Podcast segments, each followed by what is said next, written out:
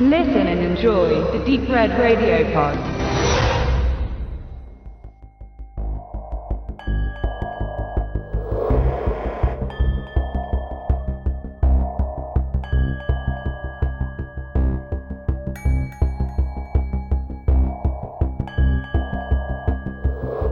Herzlich willkommen bei Wicked Cinema, dein auditiver Filmführer durch die Welten des hammeresken Horrors, namenloser Schrecken und nervenzerfetzender Grauen. Hier auf Deep Red Radio.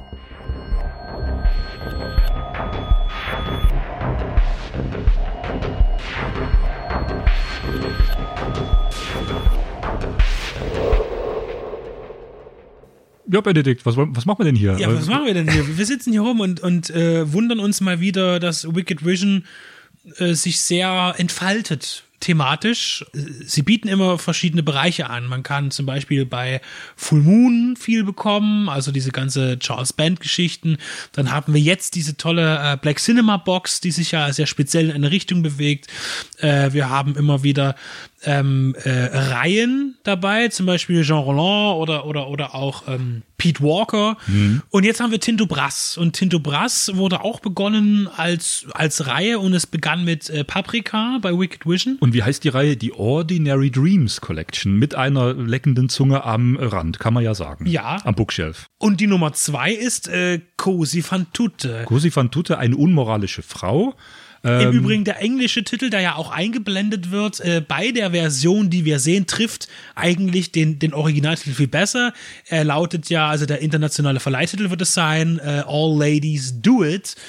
Und das passt schon besser für die Übersetzung von Kose van Tute, was ja so viel heißt wie alle anderen auch oder alle auch, sowas in der Richtung. Ich muss natürlich dazu sagen, Cosi fan tutte ist natürlich eine Anlehnung an die Mozart-Oper. Also frei nach der.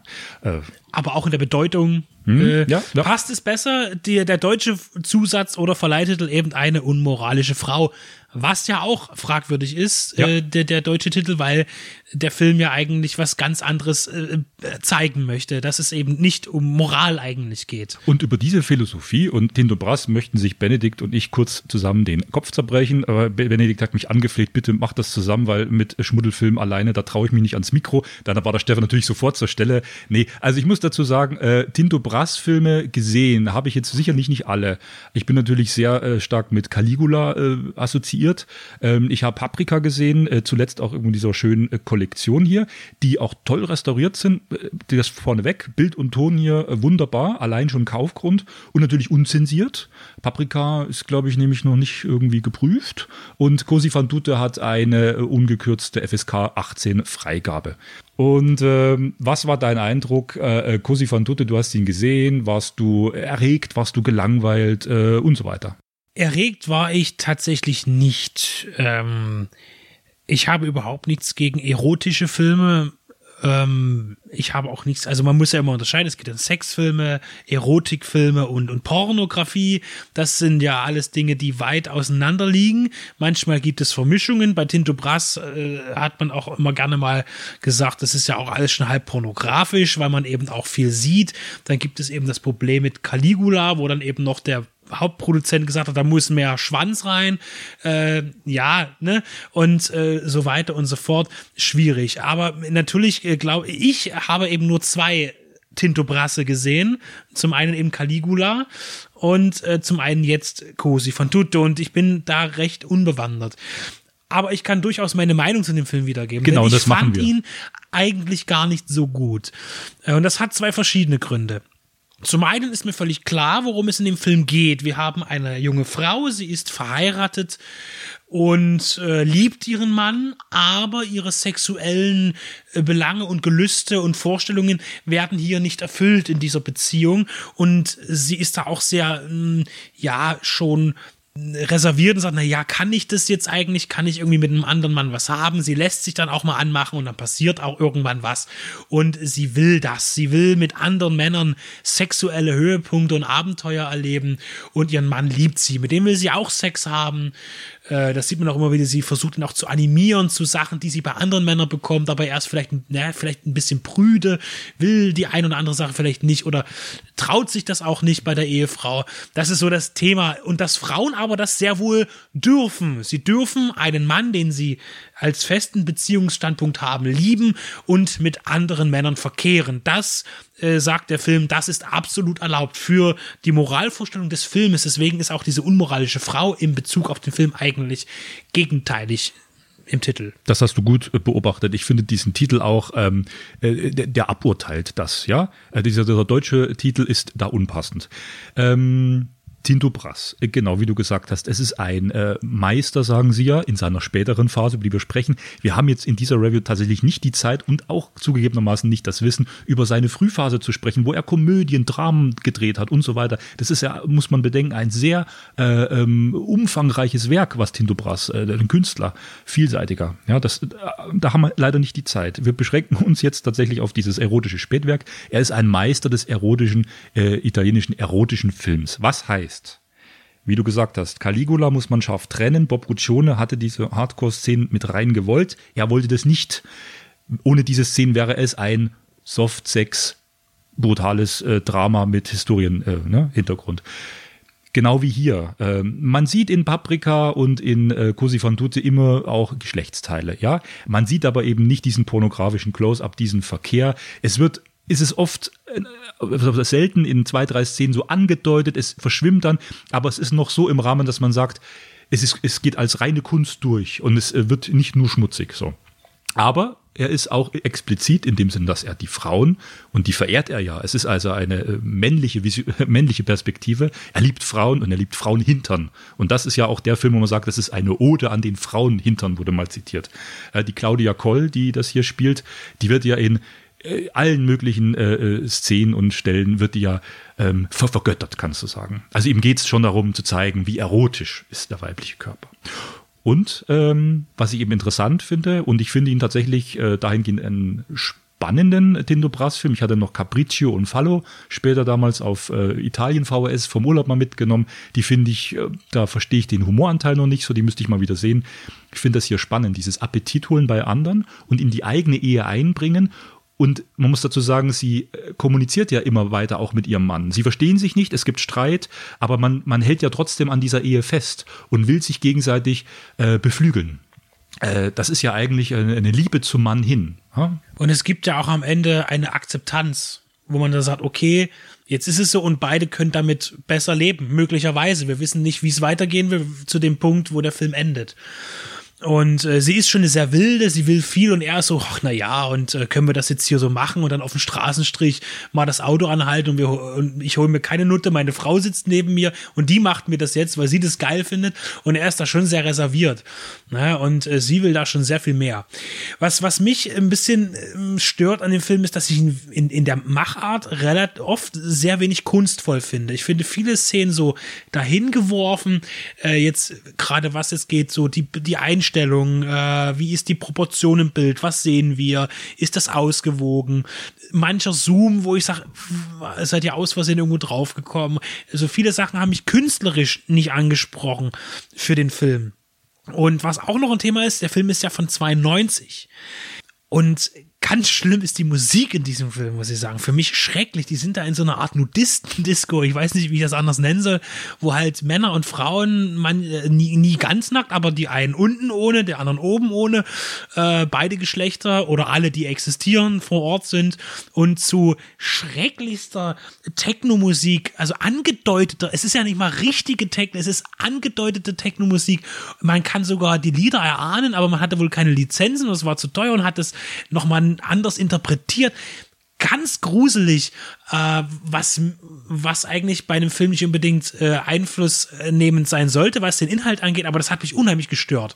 Man hat, es hat mich gestört und ich konnte mich dann nicht mehr auf Sachen konzentrieren. Das ist so eine Szene, wo sie auch in der Disco zum Beispiel diesen, man kann ja sagen, diesen Priester wieder trifft. Das ist auch wieder so eine Kritik am Zölibat oder, oder das lustig, es ist ein, keine Kritik, es ist ein lustig machen über den Zölibat, äh, weil eben auf einmal ein Priester, der noch ganz brav im Bus, im, im öffentlichen Verkehrsmittel äh, an, an diese Frau geriet und oh, und, äh, und, äh, und, und er dann aber später verkleidet im Netzhemd auf einer Nudisten, ich nenne es weiterhin Nudistendisco auftaucht und dort sexuelle Erfahrungen sammeln will, weil er muss ja als Priester, der im Zölibat lebt, wissen, worüber er predigt, wenn er sagt, nein, ich bin nicht dafür. Er muss ja wissen, was Sex ist, um äh, es verurteilen zu können für sich. Okay. Das ist das, das seine, seine, seine Sichtweise davon. Ich hatte, das, ich hatte das anders verstanden, weil du redest ja jetzt auch schon äh, so ein bisschen vom Finale des Films. Äh, das kann sich auch jeder anschauen. Ich hatte das so verstanden, dass er sich äh, zur anderen Seite dann doch bekehrt hat, dass er gesagt hat, ich stehe zum Leben, zum lustvollen Leben. Ähm, genau, also aber die, die Szene mit dem Priester schaut ihr euch mal an. Äh, die, der spielt da noch eine wichtige Rolle, ähm, steht da sein Mann. Und ähm, zu, zur Musik, zum Geschmack, zur Atmosphäre, die dich gestört hat. Ich fand es auch ein bisschen schräg, weil diese Musik 92 äh, spricht es war mich dann auch die Zeit. Ab. Ja, genau, aber ich wollte dazu sagen, was ich interessant fand an dieser Stelle, ist eben dieses absolut befreite. Es ist ja auch nochmal ein Bruch zum anderen Film. Äh, okay, sie trifft sich mit anderen Männern. Äh, sie haben auch Partys schon am Anfang, da sind sie in so einer Party, aber das ist alles noch gediegener. Der Stil ist noch ruhiger und am Schluss, finde ich, explodiert der Film ja nochmal. Also dieses Setting, diese Party, das ist ja für Tinto Brass schon auch der Höhepunkt. Wie da die verschiedenen Körper aufeinander liegen, sich treffen, miteinander tanzen und es wirkt ja nie nur billig, äh, so als reine Orgie, sondern es ist so, so ein Befreiungstanz, so nimmt man den warm, äh, äh wahr. Und sie ähm, bewegt sich ja da auch, die die Hauptfigur, die weibliche, bewegt sich auch durch diese Party hindurch und äh, fühlt sich frei und fühlt sich bestätigt in ihrer Lebenslust.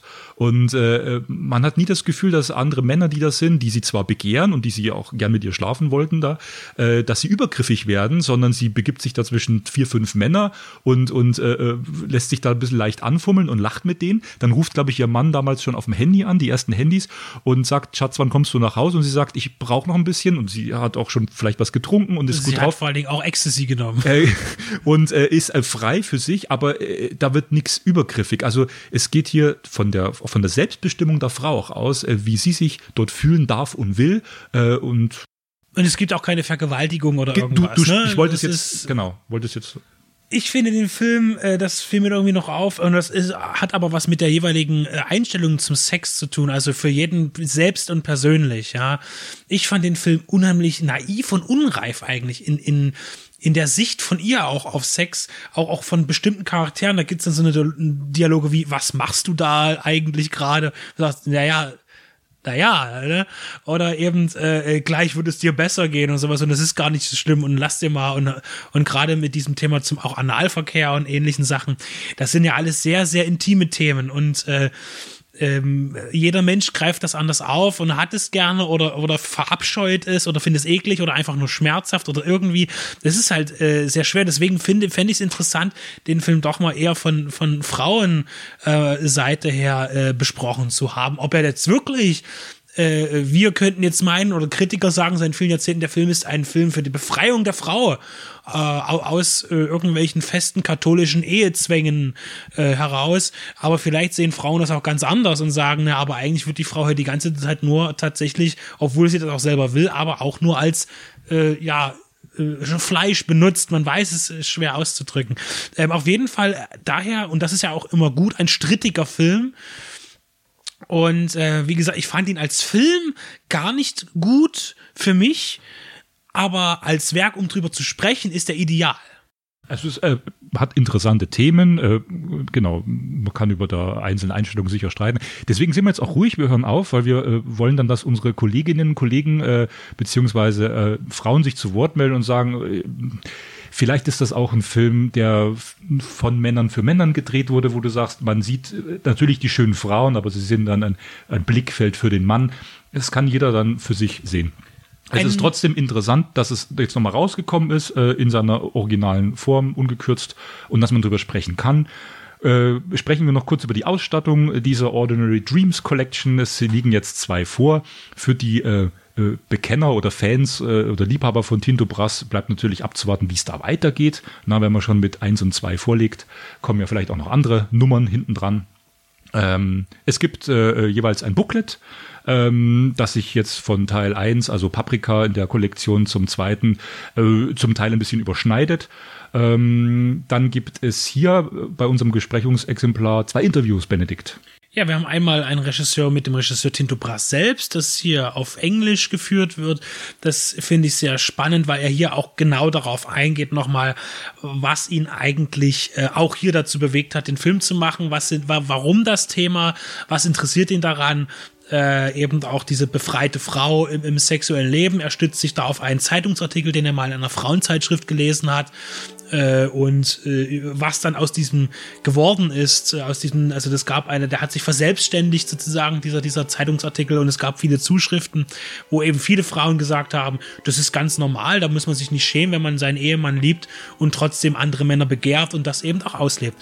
Da äh, gibt Tinto Brass nochmal Einblicke und wir haben auch noch ein exklusives Interview, also das Tinto Brass ist schon ein bisschen älter, aber äh, keine, keinesfalls ein, eins, das man nicht gucken sollte und äh, natürlich ein exklusives exklusives Interview mit der Darstellerin Claudia Koll. Und die kommen in diesen äh, stabilen Scanavo-Hüllen, also Amarays, sind keine Mediabooks und ähm, wir warten, wie es weitergeht. Und wer darauf Lust hat, ähm, schaut sich das an oder lässt es bleiben.